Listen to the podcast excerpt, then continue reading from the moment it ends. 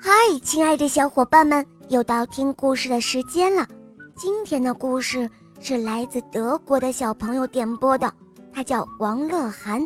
我们来听听他的声音吧。大家好，我叫王乐涵，我今年六岁了，我来自德国柏林。我喜欢《小肉包》系列童话《恶魔岛狮王复仇记》。也喜欢《萌猫森林记》。今天我想点播的故事叫《神秘的小鞋匠》。我想和小肉包一起去恶魔岛历险。哦，我有没有听错？你想去恶魔岛历险？可是恶魔岛上会有很多的恶魔，难道你不害怕吗？我很勇敢，我不怕的。哦，是吗？那好，肉包骑着小三轮去接你，等着我哦。嘿嘿，小伙伴们，肉包不逗你们了，现在就赶快跟我一起去听故事吧。神秘的小鞋匠，演播，肉包来了。从前有个鞋匠。生意上从来没有出过什么差错，日子却过得越来越穷。后来他穷到连做鞋的材料都没有了，只剩下了一张皮子。他把这张皮子裁制好，发现刚刚够做一双鞋子，然后他就上床去休息，睡前还做了祈祷。由于他为人问心无愧，所以他睡得很香很甜。第二天一大早，他洗漱完毕，穿好了衣服，走到工作台前，正要准备做鞋，却惊奇地发现，鞋已经做好了。他完全给弄糊涂了。不知道这到底是怎么一回事。他拿起鞋子，仔细的查看，活做得一丝不苟，没有哪一针缝得马虎。事实上，这双鞋是令鞋匠都感到非常骄傲的杰作。过了一小会儿，有一位客人走了进来，他一看到这双鞋子。就爱不释手，他花了非常高的价钱买下了这双鞋。这样一来，小鞋匠就有了足够的钱去买可以做四双鞋子的材料。第三天早晨，鞋匠发现四双鞋子已经做好了，于是就这样日复一日。他头天晚上裁剪好的皮料，次日的一大早就会变成缝制好的鞋子。不久后，随着鞋匠生意的兴隆，他也成了一个有钱人。圣诞节快要到了，在圣诞节的前夜，小鞋匠在上床睡觉前对妻子说。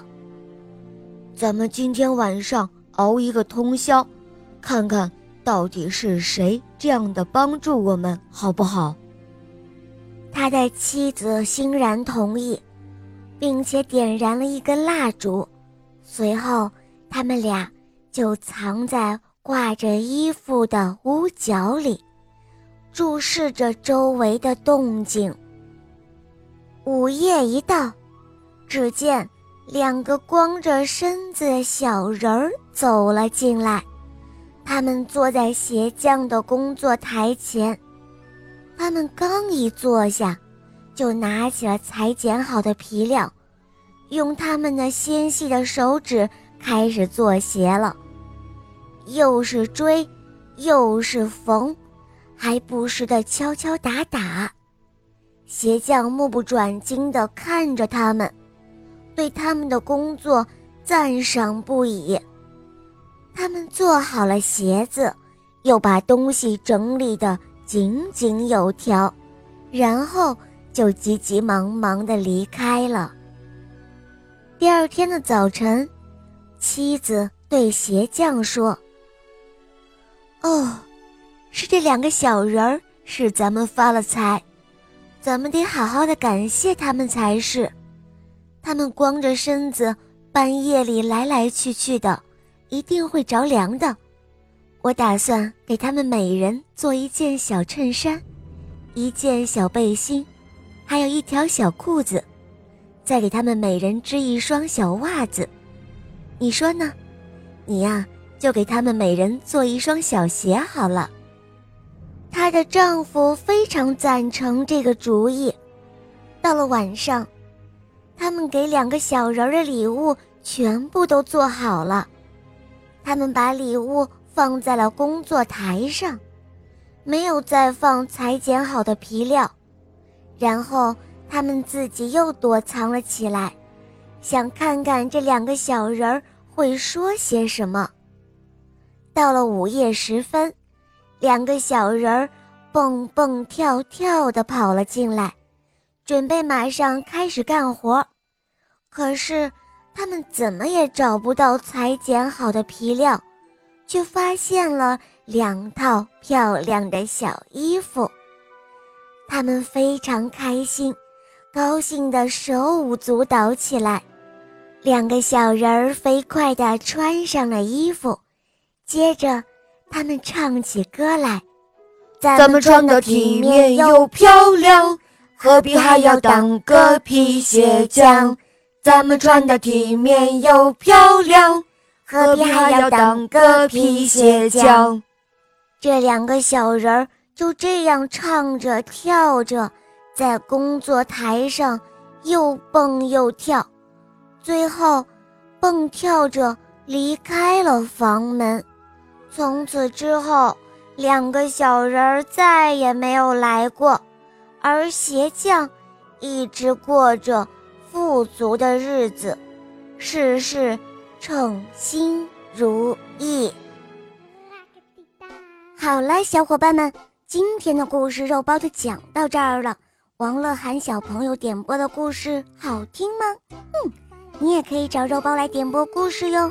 大家可以通过公众号搜索“肉包来了”，关注我们，在那儿可以给肉包留言哦。也可以在喜马拉雅搜索“小肉包童话”，就可以看到肉包更多好听的故事和专辑，比如《萌猫森林记》有三十五集哦，还有《恶魔岛狮王复仇记》有六十集哦，小伙伴们。赶快来收听吧！好了，王乐涵小宝贝，我们一起跟小朋友们说再见吧，好吗？小朋友们，今天的故事讲完了，明天见哟，么么哒！嗯，小伙伴们，我们明天再见哦，么么哒。